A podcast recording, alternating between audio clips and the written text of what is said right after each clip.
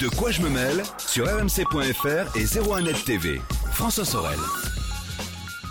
Nous sommes le 13 avril 2018. Bonjour à vous toutes et à vous tous et bienvenue. C'est de quoi je me mêle. Toute l'actualité high-tech euh, chaque vendredi, à la fois sur rmc.fr en version audio et euh, en version vidéo sur 01nettv.com et sur YouTube. Au menu de ce de quoi je me mêle tout à l'heure, on parlera de Huawei, ce constructeur chinois qui a un petit peu plus de 30 ans et qui a pour ambition d'ici deux ans de, d'être le numéro un des smartphones dans le monde, dépasser Samsung et Apple. Est-ce que c'est possible? On en parlera avec mon invité François Ingan, qui est le directeur marketing de Huawei, qui répondra à mes questions tout à l'heure et on découvrira au passage euh, le P20 et P20 Pro. Je vous rappelle que vous pouvez réagir euh, au contenu de ce de quoi je mêle à la fois sur la page YouTube, sur la page Facebook, mais aussi sur YouTube, bien sûr, puisque nous sommes diffusés sur YouTube. Euh, n'hésitez pas, ou avec le hashtag DQJMM sur Twitter. Bienvenue à vous toutes et à vous tous.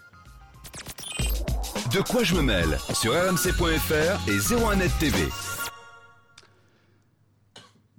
Et on commence par le club de la presse Haïti. À ma gauche, fidèle au poste, Eric Le Bourlou. Bonjour Eric. Bonjour. Le rédacteur en chef de 01net.com qui est, à deux doigts de supprimer son compte Facebook. Quoique je ne sais même pas s'il y est. euh, Si, si, je suis sur Facebook. Tu es sur ouais, Facebook, ouais, ouais. euh, Non, mais je crois pas. Je, malheureusement, je pense que c'est impossible de, pour moi de supprimer mon compte Facebook. Eh bien, on va en parler dans un instant, tiens, parce que c'est vrai que Facebook va être l'un des titres d'actualité qu'on va évoquer.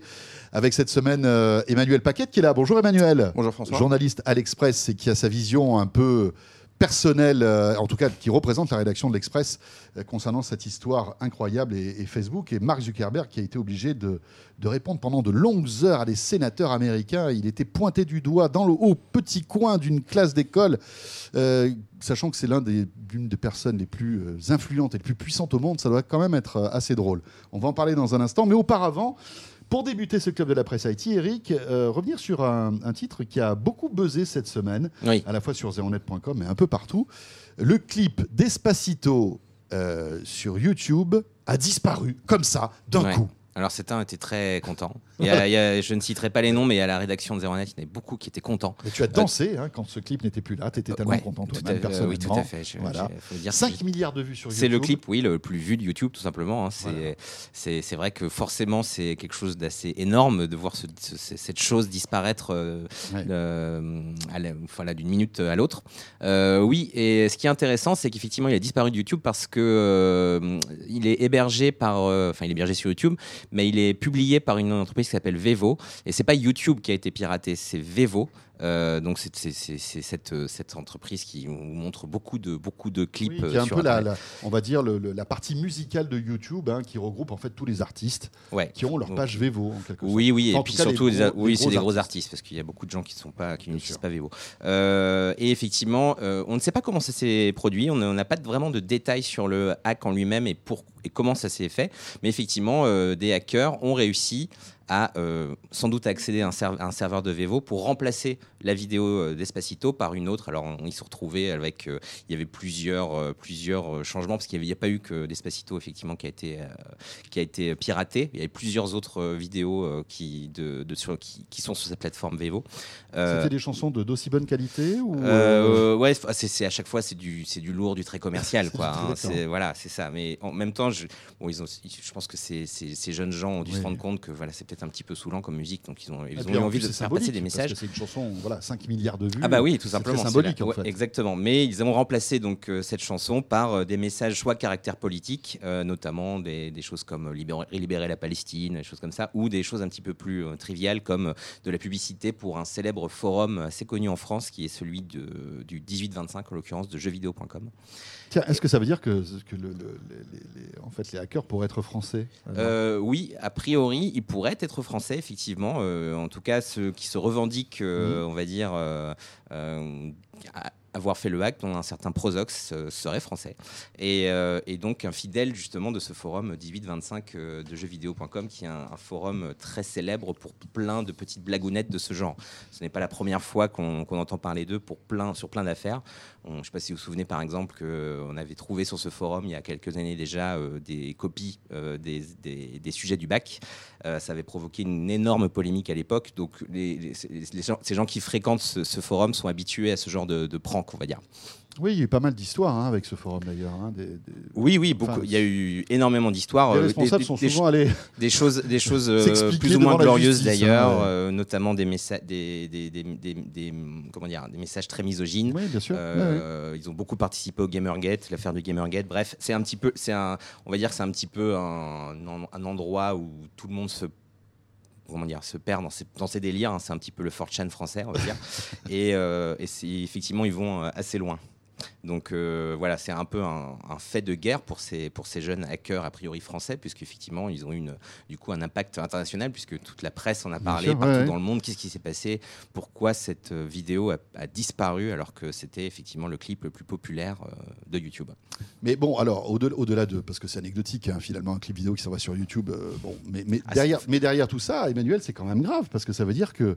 euh, enfin, pas n'importe qui, mais des, des mecs qui bidouillent un petit peu pourraient. Euh, voilà, influer sur les, les publications qu'il y a. Alors là, c'était Vevo, c'était pas YouTube, mais, Non. mais, mais est-ce que Ils ne sont finalement. pas attaqués à YouTube, ils n'ont pas réussi à, on va dire, à, à- à s'en prendre à la plateforme YouTube en Oui, mais, elle-même. mais Vevo, C'est- YouTube en Oui, quelque alors sorte. il se peut qu'ils tombé- soient tombés sur un serveur mal sécurisé. Oui. Et voilà. Emmanuel Euh, oui, moi je pense que c'est moins anodin qu'on qu'on ne peut le penser.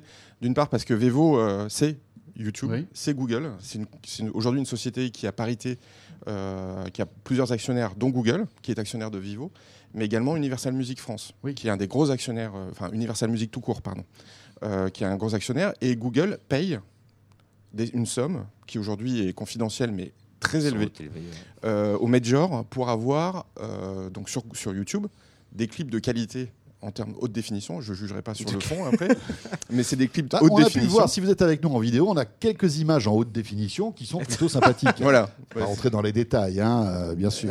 Donc euh, Google paye Voilà, cher exemple, les, majors, même il y a des chiffres de- qui Oui. circulent qui sont quand même assez importants. Donc euh, de ce point de vue-là, effacer des vidéos de certaines majors, parce que derrière c'est aux majors qu'on s'attaque, c'est aussi un manque à gagner indirectement pour cette plateforme qui est soutenue par Google et qui coûte cher à Google. Donc il y a quand même un impact économique, même si ça dure pas très longtemps. Et puis un deuxième impact, qui a un impact d'image, parce que ce qu'on appelait appelle le défacement de sites, euh, qui étaient euh, des hackers qui s'amusaient à aller sur le site de la NASA, sur des sites gouvernementaux, pour effacer ce qui a été écrit et mettre des messages. C'est d'ailleurs ce qu'ils font d'habitude. hein, le, Exactement. défacement, c'est leur spécialité. Leur hein, ces gens-là. spécialité. On, on rappelle ce que c'est le défacement. Bah, c'est ce que vient de dire Emmanuel, c'est effectivement changer, changer le, La dire, page homepage d'un site par voilà. un message politique Ça ou peut une, être une celui de la blague. NASA, ça peut être celui de, euh, par exemple, bah, White House, par exemple, la Maison Blanche, à un moment donné, renvoyé directement sur un site pornographique, puisque whitehouse.com, à un moment donné, était pris par un site pornographique, mais whitehouse.gov était celui un du peu plus gouvernement. sérieux. Voilà. Donc, euh, il y a souvent des, des choses comme ça qui sont faites. Donc, euh, c'est un impact maximum en termes médiatiques, surtout quand on s'attaque à des clips, sur le clip le plus vu au monde. Donc, on est sûr qu'on va beaucoup parler de, de ce, Ouais. de ce phénomène-là. Euh, donc médiatiquement, c'est quand même pas très bon pour les actionnaires de cette plateforme, en l'occurrence Universal, Google et compagnie. Et puis, euh, comme je disais tout à l'heure, commercialement, ça peut aussi avoir un impact, parce que pendant ce temps-là, il y a des vues en moins, et donc du partage publicitaire aussi en moins.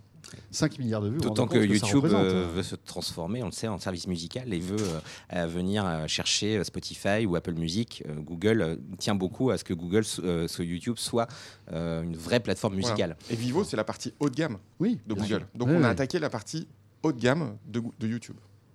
Ouais. Ouais, c'est chaud. Ouais. Mais on va voir, tiens, s'il y aura une suite à cette histoire. Oui, euh, pour l'instant, c'est- il n'y a pas eu vraiment de réaction. on ne sait même pas Euh, comment Google, ils sont faits, en fait. Non, on ne sait pas, mais sans doute que on- on- après, on n'est pas au niveau d'un hack de la, d'un hack d'un- Oui, oui. très haut niveau. ouais. A priori, ils ont sans doute, ils ont sans doute réussi à, rentrer dans une console de gestion de Vivo. Je, je, je, je- je Oui, m'engage un à login, un rien. mot de passe qui traînait, je pense. Voilà, peut-être quelque chose de mal sécurisé. Et après, ils ont pu euh, voilà, s'amuser avec les vidéos euh, les plus populaires qui, euh, sur, via un serveur de Vevo. Mais voilà, on ne sait pas pour l'instant. Voilà pour euh, ce hack. Mais re- rassurez-vous, hein, pour tous ceux qui sont fans de Despacito, malheureusement, euh, la vidéo a été remise en ligne. Oui, au bout de quelques heures. Eric, le deuxième titre d'actu de cette semaine, bah forcément, c'est incontournable. On en parle beaucoup. Autant vous dire que nous, euh, journalistes, on commence à en avoir un peu ras la casquette de, de- de Facebook. Mais bon, finalement, euh, écoutez, c'est l'actu. Il faut bien en parler, d'autant que c'est quand même. Enfin, euh, on en a déjà évoqué, on l'a déjà évoqué la semaine dernière. hein, Facebook vit une mauvaise passe, c'est un mauvais moment. Euh, avec quand même le point culminant, euh, cette semaine pour Mark Zuckerberg, qui a été obligé de répondre pendant des heures à des questions, parfois pertinentes, parfois un peu moins, par des sénateurs concernant Facebook. Ouais. Pour la première fois, on l'a vu en costard cravate, quand même une information. Parce que Ah, pas tout à fait la première fois. Il, Oui. il est- des fois, il, des fois. Enfin, c'est ouais, rare hein, quand même. Quand Hein. il Costard cravate, c'est quand pas, il- pas trop ouais, quand il rencontre un chef d'État, Oui, il, il fait voilà, un il effort. fait un effort. Quand Il fait même. un effort, ouais, c'est clair. Ouais. Mais là, il est, oui, c'est sûr, il n'est pas venu en jogging. Euh, et Il était d'ailleurs assez. Vous voyez, il est très sérieux, hein, mais très alors, stressé. si vous êtes avec nous en vidéo, c'est vrai, vous le voyez, il était très très fermé, alors que c'est quelqu'un plutôt cool hein, quand on le voit. euh, Plutôt cool, mais quand même euh, plutôt introverti, Introverti, un peu timide, ouais, pas forcément ouais. très à l'aise en public de manière générale. Et là, le pauvre, donc, euh, plusieurs heures à répondre aux questions des sénateurs. Et oui, bah, le pauvre, oui, il a été, il, est, ouais, on- il a en gros deux fois, deux fois à peu près 5 heures quand même. Donc, Alors, c'est un- pas un procès, hein. rappelons-le. Non, c'est une audition. C'est une audition. Voilà, pour savoir Devant le peuple où on en américain, est, ce qui se passe, Voilà. exactement. Mais, mais disons qu'il pour répondre pas, à certaines n'est- il n'est interrogations. pas coupable de quoi que ce soit pour l'instant, hein, euh, Mark Zuckerberg. Ah non, non, non, c'est juste, effectivement. C'est vrai que ça avait un peu, on avait un peu l'impression qu'il était euh, devant un tribunal euh, à répondre à des questions, parfois un peu, un peu désobligeantes, un peu, un peu, un peu fortes. hein. Ouais, mais ça fait du bien aussi des fois. Oui, bien sûr. Ah Ça bah fait oui. du bien de voir quelqu'un. l'un des hommes les plus puissants au monde. Oui, parce que c'est vrai que c'est quelqu'un qui a. Voilà, c'est parfois c'est bien aussi, je pense, que quelqu'un Oui, qui, qui est un petit peu peut-être euh, dans, dans, dans, dans- dans- au-dessus des nuages euh, soit, confronté, dire. soit confronté à des, euh, à Ouais. des représentants du peuple américain. Euh, De tous les sachant- âges. Et surtout que c'est quand même, voilà, c'est Mark Zuckerberg aujourd'hui, c'est quand même l'une des personnes les plus influentes au monde. Donc euh, voilà, c'est effectivement après euh, dans cette audition, dans ces auditions, il y avait vraiment à boire et à manger. hein, euh, on en a parlé juste un peu avant. Il y a malheureusement des, beaucoup de ces, de ces sénateurs représentants, euh, du Congrès qui ne sont pas forcément des geeks, euh, qui, sont, qui ont parfois un certain âge. Et, euh, et on peut être geek et avoir un certain âge, ceci dit, mais, euh, mais clairement, euh, il y avait qui, beaucoup. qui maîtrisait pas trop le sujet, on va dire. Clairement, oui, il y en avait certains qui maîtrisaient pas du tout le sujet même. Euh, et ça, c'était un petit peu gênant parce que effectivement, bon bah là pour le coup, Mark Zuckerberg était plutôt à l'aise pour leur pour leur répondre. Mais il y a quand même eu des questions pièges et sans doute ce qu'a plus dit Mark Zuckerberg euh, durant ces, ces- ces deux ces deux sessions, c'est juste, je ne sais pas. Mon équipe reviendra vers vous pour vous donner des précisions. Et ça, et ça- ils- ils- ils l'ont- il y a certains l'ont c'est compté. fort, C'est à, même. plus- à plusieurs. On est très habitué à ça quand, quand on interviewe des gens euh, voilà, Oui. de la Silicon Valley dans la Mm. tech. Ils sont très prompts à faire ça. Genre, Je ne peux pas vous répondre maintenant, mais on va vous répondre par mail. Alors, parfois ils vous répondent, parfois ils vous répondent pas. hein. C'est une façon aussi polie de vous dire. Bon, celle-là non. Euh, voilà. Euh, mais, mais en l'occurrence, c'était sans doute ce qu'il a dit le plus euh, à- aux questions qui étaient parfois un petit peu gênantes ou ou euh, un petit peu plus compliquées. Évidemment, il peut pas non plus tout savoir sur le fonctionnement Mais de son à, service. à ton avis, c'était simplement une stratégie qu'on lui avait euh, pas ordonné de faire, mais en tout cas, voilà, dès que c'est un peu sensible, tu dis, je réponds pas, Ouais. euh, on va vous Ah, envoyer un mail. Je- Ou est-ce que ça- parce que vraiment il maîtrisait pas le sujet? Ça me semble- Il y a des sujets qui apparemment qu'il ne maîtrisait pas. Euh, il y a notamment la question des, des- des- des profils fantômes. hein. Quand on lui a posé la question est-ce que vous collectez des données sur les gens qui ne sont pas sur Facebook? Il a dit qu'il ne connaissait pas cette fameux profil fantôme, alors que effectivement, pourtant, Facebook collecte bien des données sur les gens qui ne sont pas forcément sur la plateforme. Et ça, c'est bizarre qu'il ait répondu de cette manière. Euh, il a fait aussi une petite erreur sur euh, le, cross-device tracking, c'est-à-dire qu'en fait, il a dit que non, Facebook ne, collectait pas les données euh, en fonction de sur différents terminaux quand on utilise différents terminaux, alors que si, c'est même bien présent sur toutes les pages destinées aux annonceurs de Facebook. Donc voilà. après, encore une fois, c'est 5 heures, c'est cinq heures de questions. Euh, c'est un exercice qui est clairement pas simple. J'aurais pas aimé être à sa place en vrai, mais euh, oui, il y a eu quand même des, approximations et des choses qui n'étaient pas forcément, euh, étaient pas forcément tout à fait précises dans son dans ses réponses. Emmanuel Oui, il y a eu un autre épisode assez drôle justement où à un moment donné, euh, quelqu'un lui a dit mais on peut quand même aussi créer des, des- des profils Facebook avec un faux nom, prénom. Il dit ah non non c'est impossible. Et derrière il y a l'avocat qui le conseille, qui fait une tête quand même Oui. en Oui, disant genre, là tu déconnes un Tu peu là, déconnes un petit euh, peu, là, ça va se voir. Ouais, ça va se voir un peu. ça là. va se voir. Disons que par contre, c'est interdit. C'est vrai que normalement, c'est- pour utiliser normalement Facebook, voilà, il c'est interdit son- dans les effectivement dans les règles. Mais finalement, euh, bon, alors on va revenir après sur euh, voilà même cette ces, ces- ces rumeurs parce qu'il allait- il aurait laissé entendre tout ça euh, au conditionnel qu'il pourrait y avoir une version payante de Facebook. Enfin, Oui. il n'a pas dit ça, mais il a. Il a- il l'a pas dit clairement. Mais on va y revenir dans un instant. Mais oh, finalement, on a l'impression que ce gars-là, euh, Facebook lui échappe un peu, non? Oui, je pense que c'est une créature. Sa devenu- créature lui échappe. de- voilà, c'est devenu un tel monstre tentaculaire que, que finalement, il Oui. n'a il a, il a pas les réponses à tout, alors que c'est lui l'inventeur de ce truc-là et que ça lui échappe aujourd'hui. Ouais. Non? Ouais. Oui, oui, oui, oui, bien sûr. Et en plus, il l'a dit, euh, il l'a rappelé ça à plusieurs reprises. Il a notamment dit, euh, euh, il, a, il, a, rappelé la fameuse scène du, du dortoir. Euh, voilà, j'ai quand même créé ça Facebook dans ma chambre. Euh, voilà, il faut savoir qu'aujourd'hui c'est une communauté de 2 milliards. Il a bien dit, il a oui. bien fait oui, rappel que, en perspective voilà, c'est hein. un site qui est en 2004 effectivement été lancé en 2004 et qui aujourd'hui est une est, est, un des voilà si on compare à, à la, la, population des, des pays du monde, c'est le plus grand pays du monde. Donc c'est vrai que c'est une plateforme qui sans doute le dépasse. Mais bon, il est quand même un petit peu aidé. -dire que fait, fait, euh, qui, qui, il a d'ailleurs s'excusé, on ne l'a pas dit, mais il y a quand même tout, tout a eu tout un volet d'excuses, notamment sur le scandale Cambridge Analytica. Euh, et ça, voilà, il, il, c'est pas la première fois qu'il le fait. Il dit à chaque fois, voilà, on a, on a mal fait, mais oh, désolé, on, a, on, est, on, est, quand même une communauté de 2 milliards que j'ai commencé dans un dortoir euh, à Harvard. Hein, C'était pas facile, vous savez. Ouais. je vous invite à regarder The Social Network, hein, le film. Euh parce que là, c'est la suite de Facebook. oui, on va sans doute avoir une suite. Ouais. Mais, mais, un très bon film d'ailleurs. Euh, Emmanuel, qu'est-ce que ça sert à quoi cette audience finalement? Ça, ça, ça, a changé le. Alors la question, c'est. Pour voilà pour qui? Euh, parce que, bon, déjà, pour revenir sur le scandale Cambridge Analytica, donc c'était 87 millions de profils qui ont été aspirés par une boîte euh, tierce qui avait créé une application. Dans ces 87 millions de profils, il y a essentiellement des Américains, mais il y a 2,7 millions d'Européens. Dans ces 2,7 millions d'Européens, il y a à peu près 211 000 Français qui sont concernés. Et donc aujourd'hui, pour ceux qui nous écoutent, vous pouvez aller sur votre profil Facebook et vous pouvez voir si vos données ont été aspirées. Euh, il y a un, une petite adresse à mettre. Euh, je pense qu'on pourrait éventuellement la redonner. Aussi. Voilà, pour dire exactement si vous êtes concerné ou pas. L'Allemagne est également concernée avec un peu plus de 300 000 personnes euh, qui ont été touchées et l'Angleterre avec 1 million de personnes. Donc euh, ça déborde très largement simplement les États-Unis. Donc ça, c'est le premier point.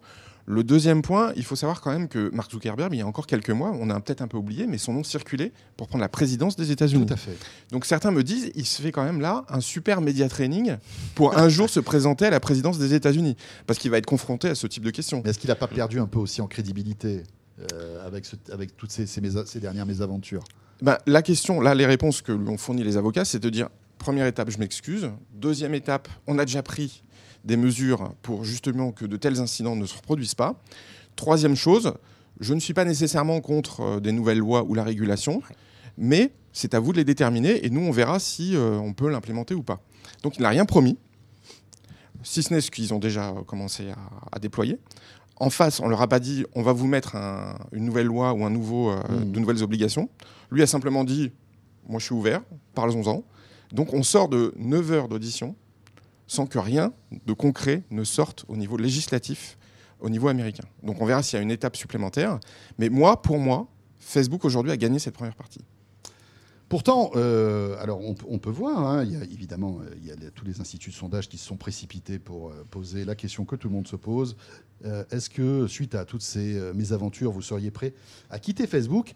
Et alors, euh, bon, alors, c'est à prendre avec des pincettes, mais 25% des Français penseraient à quitter le réseau social. Ouais. Euh, donc Facebook, créé par Mark Zuckerberg. Alors, même si on sait que c'est énorme et que 25% des Français ne quitteront pas Facebook, malgré tout, c'est un signal. Ouais, il y, a, y a plein de gens qui se rendent compte quand même de. Oui, ça peut être éveiller les gens. Et encore que dans ce, dans, le- dans ce même sondage, on apprend, je ne sais plus avec par quel pourcentage, que finalement, il n'y a pas tout le monde. Peu de gens ont compris finalement euh, les, Oui. les, abou- les tenants aboutissants de cette affaire Cambridge Analytica, parce que c'est compliqué au final. Euh, Et puis j'ai l'impression que mais la plupart ça- des gens s'en foutent aussi, non? Enfin, il y a peut-être de ça. ouais, Non, mais c'est vrai, j'ai l'impression Mais- que. Alors, nous, c'est un sujet qui nous intéresse parce que forcément, Facebook, c'est énorme, etc. Mais finalement, l'utilisateur de Facebook au quotidien, j'ai pas l'impression qu'il ait changé quoi que ce soit. Mais ça peut être justement euh, quand même éveiller les gens à, à ce qui se passe sur les réseaux sociaux et sur les plateformes qu'ils utilisent au quotidien, que effectivement leurs données bah, sont monétisées. hein, c'est comme ça que ça fonctionne. Euh, mais après, euh, envisager de quitter Facebook, moi je veux bien, mais c'est vrai que, enfin souvent on dit too big to fail, mais c'est vrai que Facebook c'est quand même quelque chose. c'est- pas que Facebook d'ailleurs. On en parlait. Il y a WhatsApp, il y a Instagram, il y a. C'est une, c'est Oui, c'est- oui. c'est devenu une galaxie. Il y a Messenger qui est, qui est aujourd'hui le moyen de communication numéro un de plein de gens en France.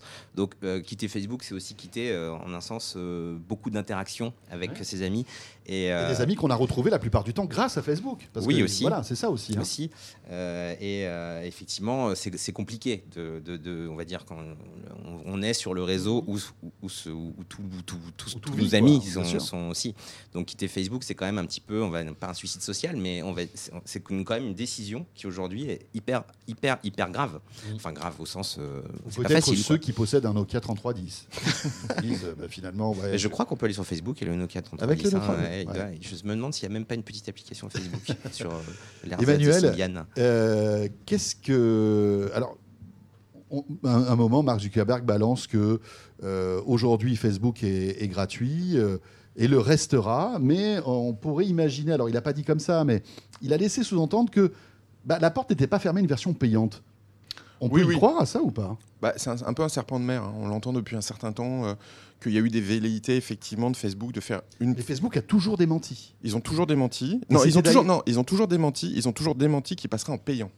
Ce qu'ils n'ont jamais démenti, c'est qu'il pouvait y avoir une version gratuite financée par la pub et une autre payante sans Hmm. publicité. Parce que moi, je Ça, me ils sont restés beaucoup toujours- plus ambigus. Facebook restera toujours gratuit. C'était d'ailleurs quand on arrivait sur toujours- la home. c'est toujours- le cas. Voilà, Ouais. c'est ça. Donc Mm. le- le Mais on peut avoir une version de base gratuite et une version sans publicité payante. Une version Euh, premium. une- voilà, une sorte. forme de version premium. Et ça, euh, peut-être que c'est quelque chose auquel euh, ils réfléchissent, notamment pour pas dépendre que de la publicité, parce qu'à un moment donné, quand même, quand ils Mais ont qui va s'abonner Qui va s'abonner à Facebook? On sait que c'est compliqué. Quand on a goûté un service gratuit qui existe depuis maintenant euh, 2004, hein, euh, qui serait prêt à payer, même ne serait-ce que quelques dollars par mois, pour, euh, Ah pour bah, avoir moi, Facebook ah, moi, je, je pense avoir, euh, savoir à peu près qui serait. Si on le transforme en réseau social, mais aussi en réseau de professionnels pour trouver un emploi, euh, savoir qui vous regarde, euh, euh, faire payer par exemple des cabinets de recrutement comme le fait LinkedIn, parce que c'est une des volontés de Facebook quand même, hein, de venir Ah, marcher. LinkedIn a pris énormément d'avance, non Ils ont pris de l'avance, mais la base installée des 2 milliards, elle est Ouais, plutôt elle est chez, chez Facebook. Même si c'est du grand public, c'est pas du professionnel. Donc est-ce qu'ils vont pouvoir transformer une partie euh, de leur modèle en modèle payant pour euh, soit des gens qui veulent recruter, soit des alors, places de marché? La Oui, place de marché de Facebook aujourd'hui, Mais ça ne pourrait- serait pas pour le grand public alors à ce moment-là. Ça serait vraiment pour des cibles particulières, pour, pour, euh, pour recruter. euh, Oui, on peut aussi imaginer. Euh, Bah, il y a une version payante grand public de LinkedIn aujourd'hui. hein. Si tu, par exemple, Oui, si oui, tu veux voir qui a visionné ton, ton profil, hein, qui euh, tu peux intéresser, tu payes pour ça. Donc Mm. euh, on peut aussi imaginer ça. Et il faut pas oublier aussi que Facebook se lance de plus en plus dans la vidéo et le contenu, parce que ça, c'est aussi quelque chose qu'ils mettent en avant. Peut-être que demain, euh, Facebook pourrait imaginer, à l'image d'un YouTube Red, euh, se lancer dans le contenu payant avec ses propres. sa- son- Enfin, je ne sais plus comment ça s'appelle, c'est Facebook Watch, qui n'est pas dispo en France d'ailleurs. Mais, mais voilà, ça peut être aussi par le contenu qu'ils peuvent éventuellement faire payer des gens pour avoir Enfin, davantage de show, etc. même si c'est 1% des 2 milliards d'utilisateurs qui payent, Oui. C'est aussi ça- une manière. ça va être beaucoup d'argent. Ça peut. Pro- proposer une version clair. payante, ce serait aussi pour eux une manière, une, cer- une certaine façon de se dédouaner, c'est-à-dire, euh, voilà, on vous explique, quand vous êtes sur la version gratuite, bah, euh, vos données sont Ouais. transmises à des publicitaires, vous pouvez payer. Euh, pour euh, ne plus être traqué, ou voilà, on va faire notre possible pour ne pas pour, conserver votre privacy. Après, Et, dans ces cas-là, effectivement, ce serait une bonne belle porte de sortie aussi, dans un sens, c'est-à-dire que bon bah oui, vous voulez, euh, ne- voilà, on est obligé de faire de l'argent sur vos données parce que parce que c'est gratuit. Et mais si vous payez, voilà, au moins on le propose. Mais je- effectivement, je suis pas sûr de, de- d'un- d'un- de- de- que ça aurait un succès fou. Euh, dans les, si c'était juste le Mhm. Facebook qu'on connaît actuellement euh, en version payante, mais euh, en revanche, ça leur permettrait d'avoir une, une- on va dire une- une- un moyen de se dédouaner. Quoi. Ouais, on verra bien. Et puis après, la question qu'on peut se poser, ça coûte combien un profil Facebook, tiens, aujourd'hui Ça le coûte combien profil, le profil d'Emmanuel Paquette ou d'Éric Le Bourlou ou- Bah, C'est-à-dire qu'on a, on a le prix. Ça coûte combien C'est dans les rapports annuels de, de Facebook. hein. Aujourd'hui, on voit qu'un utilisateur. Alors, faudrait, j'ai pas regardé le rapport annuel avant de venir, mais on regarde les utilisateurs actifs chaque mois et il y a le prix que génère chaque profil de. Donc, euh, Mhm. on sait en moyenne combien rapporte, mais c'est quelques dollars. hein. C'est pas quelques dollars par mois et par individu. Mhm. Mais c'est déjà pas mal. Et c'est un peu moins en, en Asie. Et c'est là où ils gagnent le plus, c'est en Europe. Bon, Ouais. voilà ce qu'on pouvait dire euh, concernant cette. euh, Enfin, on pourrait en parler pendant des heures, hein, mais ce qu'il fallait retenir de, de ces euh, auditions de Mark Zuckerberg euh, devant les sénateurs. Merci beaucoup à tous les deux. Merci. à Eric Merci. Le Bourlou et à Emmanuel Paquette de la rédaction de l'Express avec une nouvelle version hein, que tu nous présentais il y a euh, quelques temps de cela. Voilà. Smartphone first. C'est-à-dire qu'aujourd'hui, euh, tous les, les- les papiers, on va dire premium, qui sont sur le print sont en exclusivité euh, sur, euh, sur le mobile. Sur le mobile et Ou sur, aussi- tablette. ou sur tablette, effectivement. Euh, et une partie d'entre eux sont repris après dans, dans le news qui sort toujours le mercredi. Voilà, donc euh, au lieu d'investir dans Facebook si un jour c'est payant, investissez dans l'Express. En plus, ils font partie de la même famille que nous, donc euh, voyez, vous nous aidez en plus, ça c'est cool. merci Emmanuel et merci Eric. Vous restez avec nous, la suite de De quoi je me mêle dans un instant. Où va Huawei? C'est la question qu'on va se poser. Le géant chinois qui est en passe de grignoter Samsung et pourquoi pas Apple On en parle avec euh, le directeur marketing de Huawei France dans un instant. À tout de suite. De quoi je me mêle sur rmc.fr et 01net TV. François Sorel. De quoi je me mêle l'actualité des nouvelles techno et c'est le 27 mars dernier que Huawei a présenté en grande pompe ici à Paris au Grand Palais son nouveau flagship comme on dit, euh, le P20 et euh, la version grande du P20. Eh bien à cette occasion, on va s'intéresser à Huawei, une marque qui il y a encore quelques années on ne connaissait pas ou peu qui euh, faisait rigoler certains de nos confrères et puis qui euh, maintenant fait partie des grands de la téléphonie mobile. On va revenir sur cette ascension et puis bien sûr on va découvrir euh, ce fameux P20 avec mon invité. Je suis ravi d'accueillir François Ingan. Bonjour François. Bonjour. Directeur marketing produit donc chez Huawei. Huawei, alors entreprise chinoise pour tous ceux qui ne le sauraient pas, créée en 1987, donc vous êtes euh, un petit peu jeune quand même. Hein, euh, Ouais, c'est une entreprise voilà. qui est très récente euh, et qui a commencé à travailler la partie réseau. C'est ça. donc notre, notre, notre cœur historique, notre métier historique, c'est le réseau. Alors le réseau c'est quoi? C'est la 3G, la 4G Tout à fait. que vos, vos clients principaux ce sont les opérateurs télécoms. Tout à fait. On est, on est, on est dans, donc dans 45 des 50 opérateurs mondiaux Ouais. et on est présent dans 160 170 pays avec cette activité historique du réseau. Euh, et derrière, on a développé euh, notre savoir-faire réseau euh, pour le mettre dans la main des consommateurs. Donc ça a, C'est ça. ça a commencé par la clé 3G pour les anciens euh, et donc toutes les connectivités distantes qu'on pouvait avoir.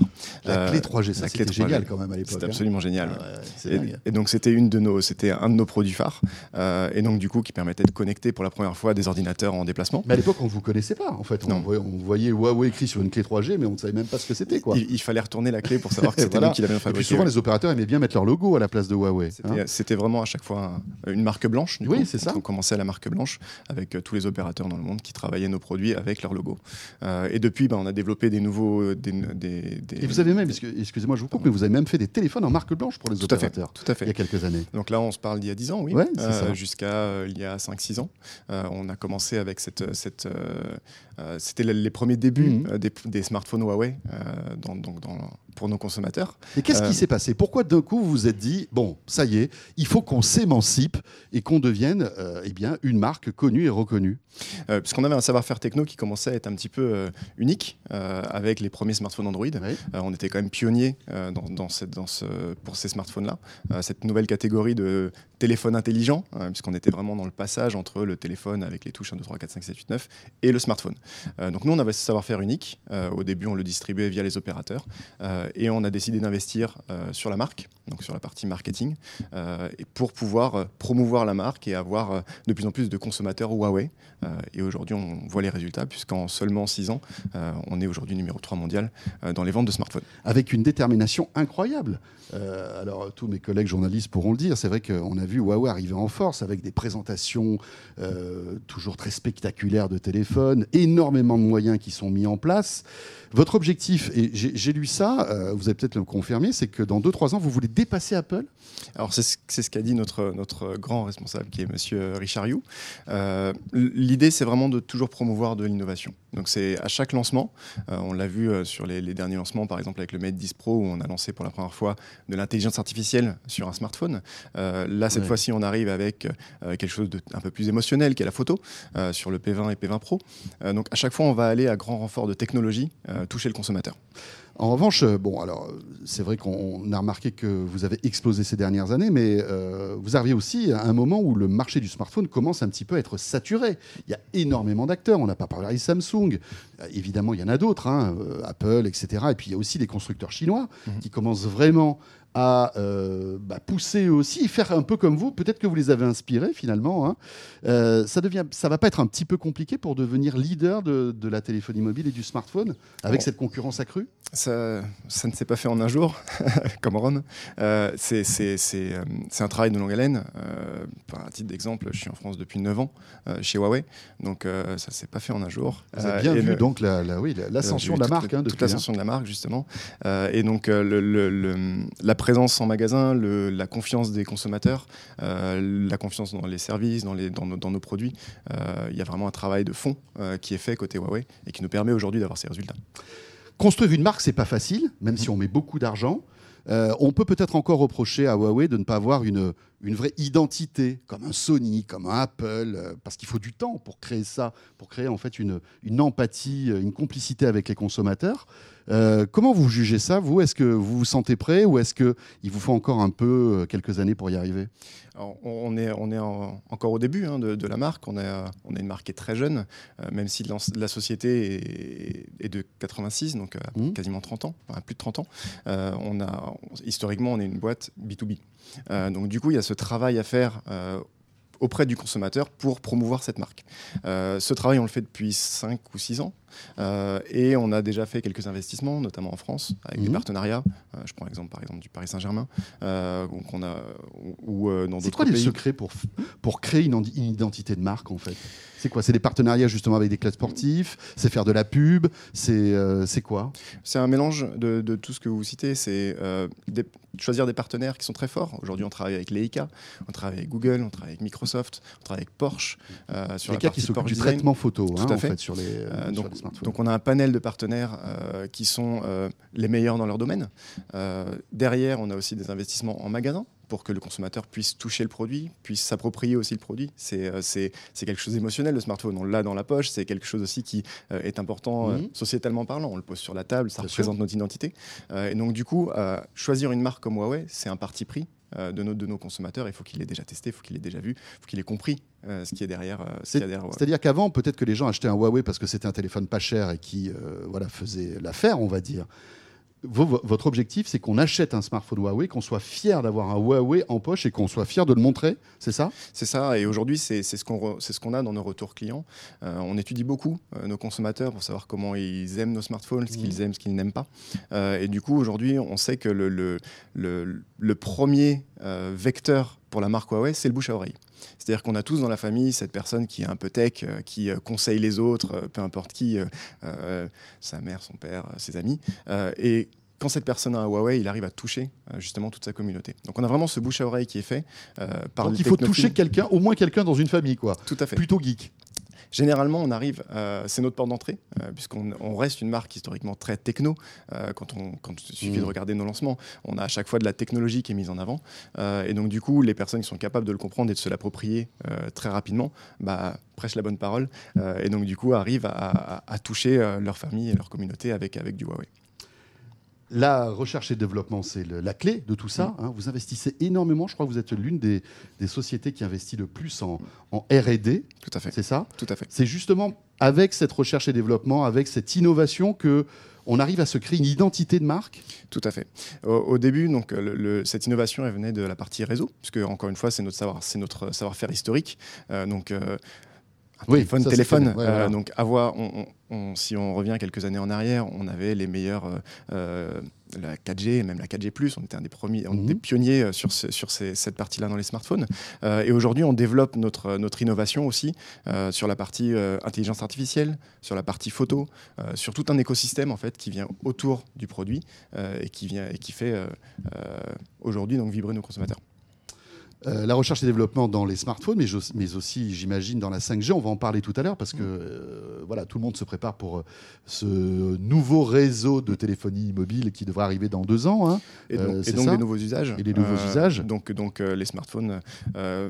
Huawei le fait côté réseau, Ouais. euh, donc avec ce développement 5G qui est déjà très avancé. Euh, mais derrière aussi, euh, ben, comment les consommateurs, aujourd'hui on en est, on en est à ce point-là, comment les consommateurs vont réagir, quels vont être les nouveaux besoins, comment adapter nos smartphones justement à ces nouveaux besoins, et donc comment voir un petit peu plus dans, dans le futur avec, avec la 5G. François Ingan, le P20 donc est sorti. Mm. Euh, ce qui euh, est, est flagrant, c'est bon. Alors déjà, euh, et on le dit sans flagornerie, c'est la finition de ce produit qui est superbe, vraiment. Bon, même si on les traces de doigts, euh, on les voit quoi. hein. Qu'est-ce que vous voulez Quand on a un beau téléphone et qu'il faut bien le toucher, et c'est vrai qu'il il absorbe un petit peu les traces de doigts. Donc il faut toujours avoir un petit chiffon, mais ça c'est comme ça. Mais la particularité, euh, c'est l'appareil photo. Euh, on, va, on va revenir sur cette spécificité des trois capteurs hein, sur le, le P20 grand format. Aujourd'hui, quand on est un constructeur de smartphone il faut, et qu'on veut vraiment se positionner sur l'eau de gamme, il faut être le meilleur en photo. C'est obligé. C'est la partie émotion du smartphone. Aujourd'hui, tout le monde a un smartphone, tout le monde aiment ce format, ce petit carré noir qu'on a tous dans la poche. derrière, il faut que, le, smartphone délivre une expérience. on a eu la batterie, qui a été à un moment un point, un point, un point dur pour les consommateurs. C'est un point sur lequel Huawei a excellé. et maintenant, on s'aperçoit que la bataille se trouve autour de la photo puisque c'est l'émotion, c'est euh, le sourire de son enfant qu'on partage sur les réseaux sociaux, c'est aussi comment on touche sa communauté euh, à travers euh, sa super photo Instagram mhm. de, ses vacances. Donc du coup, ça devient un outil photo très, très, très, très important. nous, aujourd'hui, on a mis notre savoir-faire technologique sur l'intelligence artificielle, mais aussi avec nos partenaires comme Leica, qui est la marque historique de photos allemande. Juste une petite parenthèse, Leica, donc acteur historique de la photo, vous le disiez. Euh, quel type d'accord vous avez avec Leica Qu'est-ce qu'il vous apporte Alors, c'est un laboratoire qu'on a euh, commun euh, dans le, dans leur, donc au siège de Leica à Valsvar. et donc, du coup, nos ingénieurs travaillent ensemble pour faire le meilleur appareil photo sur smartphone. Donc là, l'innovation, précédemment, elle venait d'un capteur monochrome.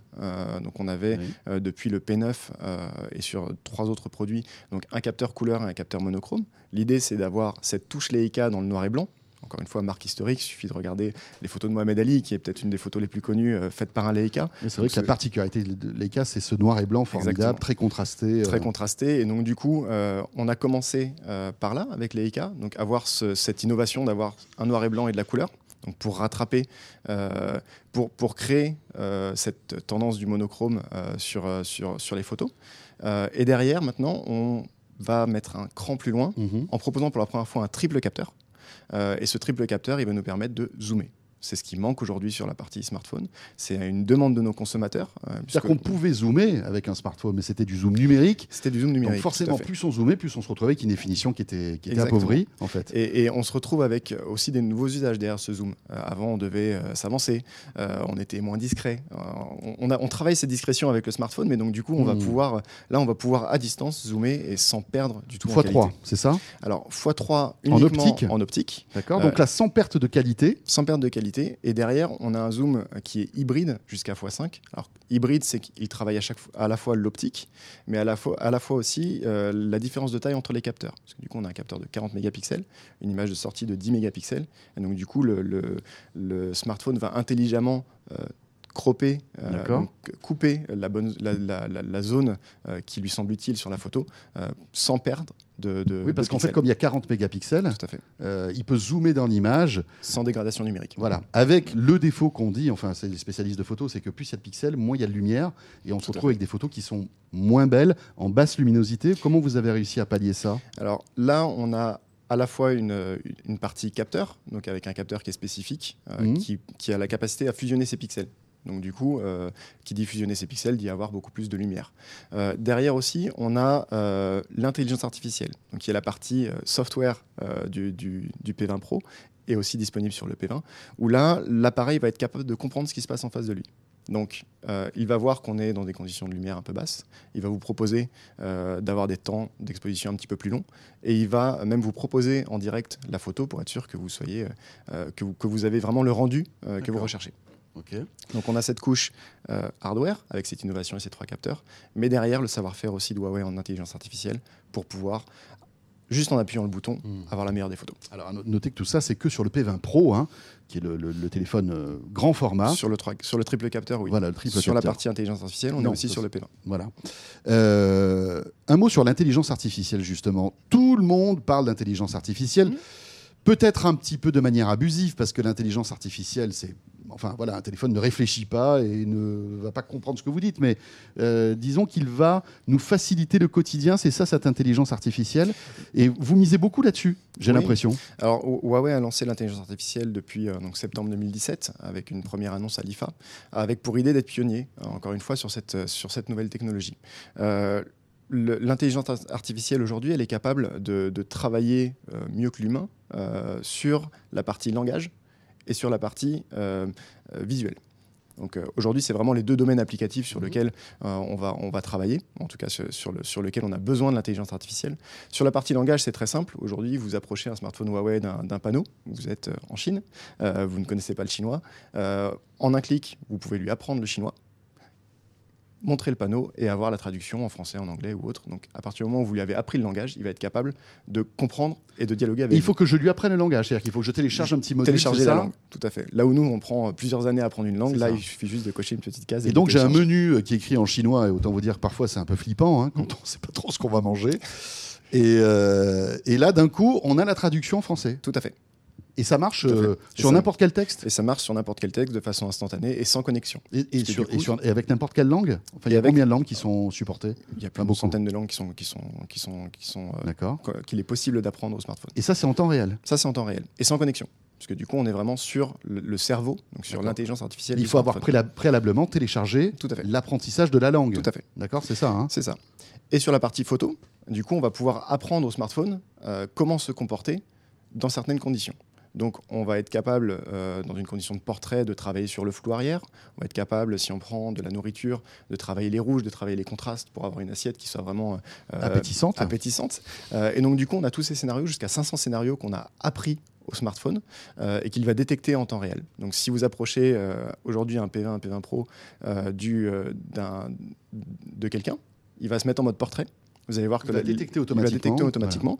Mais ça marche aussi si vous êtes en condition de coucher de soleil, euh, de lever de soleil, si vous êtes euh, dans de la verdure, si vous Mm. prenez une fleur en photo, etc., etc.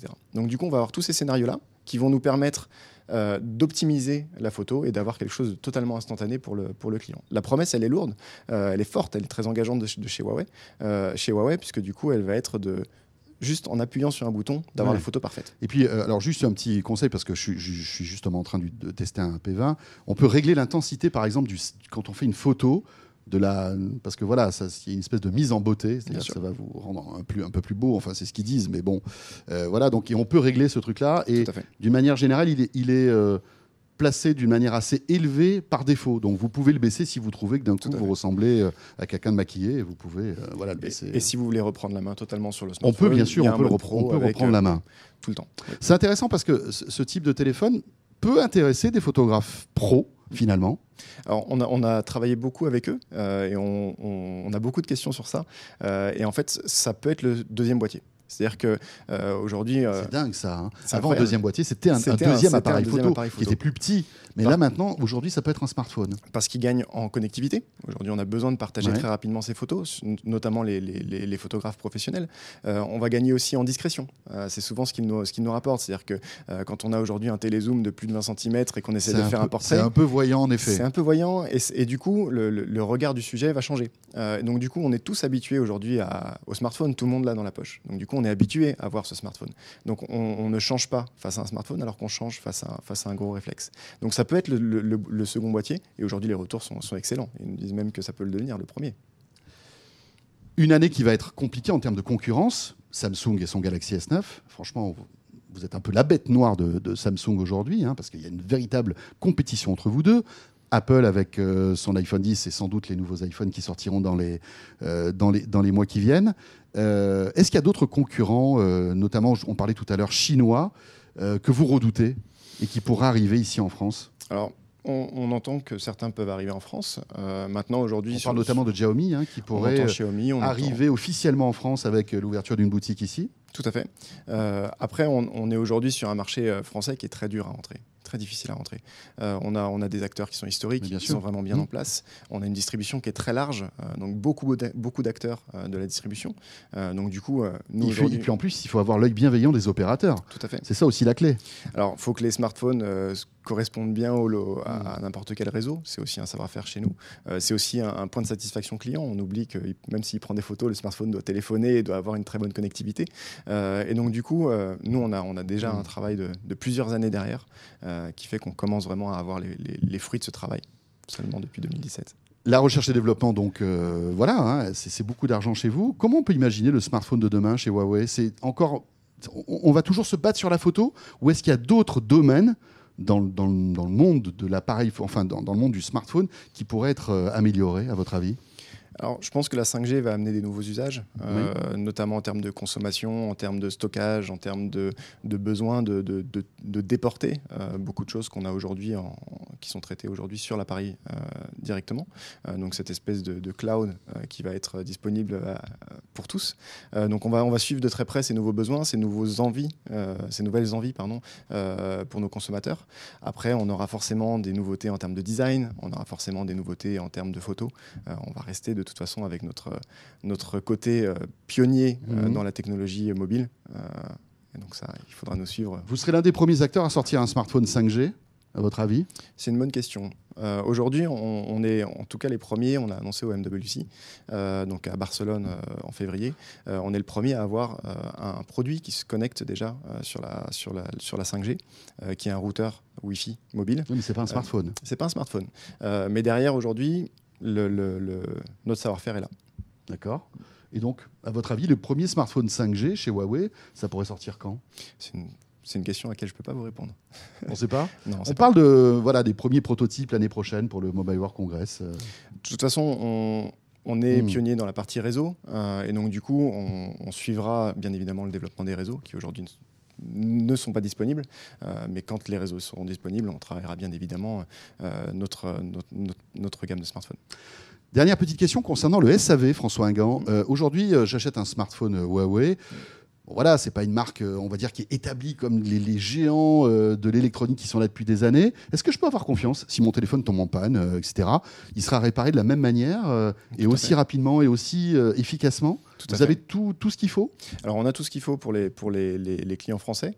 ça va donc d'une hotline qui est disponible tout le temps à nos utilisateurs. Ils peuvent mmh. nous contacter sur une page Facebook qui est française, avec des personnes dans notre équipe qui, euh, qui leur répondent euh, au quotidien, Twitter, donc peu importe. Oui, je suis pas obligé de parler chinois. Quoi. Voilà, vous pouvez, vous pouvez communiquer avec Huawei en français sans problème. on a aussi des, des, mm, des, accords avec certains magasins de réparation qui, où nous, on peut leur livrer un écran cassé, un, écran pour réparer les écrans cassés ou, ou peu importe la, pièce qu'ils sont capables de, eux de réparer et donc le consommateur pourra mmh. à travers la France venir faire réparer son smartphone. Et euh, si on veut aller un petit peu plus loin dans l'expérience et dans le service, on a même un magasin qui a ouvert euh, donc, euh, en plein milieu de Paris, à côté de la bourse, qui là où, là on a un magasin qui est capable de réparer, qui est capable de, avec des, des, personnes qui sont des employés de Huawei pour comprendre comment un smartphone, je sais pas, je suis bloqué dans, dans telle ou telle option ou j'arrive pas à faire telle ou telle. Donc c'est le magasin officiel Huawei. Il n'y a, pas de vente de produits puisqu'on veut vraiment enfin, tourner pas vers le service. C'est votre point de SAV. Tout à fait. et, et d'expérience. Donc les personnes peuvent tester tous les produits, tous les produits sont mhm. disponibles. Euh, ils peuvent poser des questions euh, aux personnes qui sont là pour leur expliquer soit euh, comment va fonctionner un, un Huawei qu'ils envisagent d'acheter, ou alors ceux qui ont déjà. Euh, ils peuvent acheter des accessoires, ils peuvent euh, venir protéger leur smartphone avec des coques ou autres. Euh, donc du coup, vraiment ce côté expérience et service qu'on a développé, même en physique. Tout le monde n'est pas à Paris. Est-ce que vous projetez d'ouvrir d'autres boutiques comme ça un peu partout en France? On a d'autres boutiques en France, mais qui ne sont pas propres qui sont pas mais qui sont des centres, Huawei, qui sont des centres de réparation et qui sont dans les, dans les plus grandes villes de France. Et ces boutiques comme ça, qui portent vraiment la marque, il y en aura d'autres ou pas? Ou pour, pour l'instant, c'est juste un test Aujourd'hui, c'est un test, on en est très content, donc pourquoi pas D'accord, parfait. Merci beaucoup. Merci. On rappelle quand même le prix du du P20, alors je sais que les, les, prix fluctuent euh, quand même assez vite hein, dans le monde de la téléphonie mobile. On est à combien là aujourd'hui? Sur le P20, on est à 649 euros. Et sur le P20 Pro, on est à 899 euros. Parfait. Et puis après, si on passe chez les opérateurs, bien sûr, là, il y a des offres euh, plus, euh, on va dire, préférentielles. Tout à fait. Merci François Ingand d'être venu et d'avoir répondu à nos questions. Merci. Merci beaucoup. Directeur marketing de Huawei France. ce de quoi je me mêle est terminé. Merci de nous avoir suivis. Euh, de temps en temps, comme ça, nous recevrons quelques représentants de grandes marques qui viendront euh, nous expliquer un petit peu leur stratégie. Ce sera le cas dans deux semaines avec euh, le fondateur de Molotov. Vous savez que Molotov, c'est un, service de télévision assez révolutionnaire et génial qui commence vraiment à s'installer, même s'ils ont des petits problèmes avec certains diffuseurs télé. Mais justement, on aura plein de questions à poser à notre invité. Ce sera dans deux semaines. Merci de nous avoir suivis. Bon week-end à vous tous et à vendredi prochain. De quoi je me mêle sur rmc.fr et 01net TV.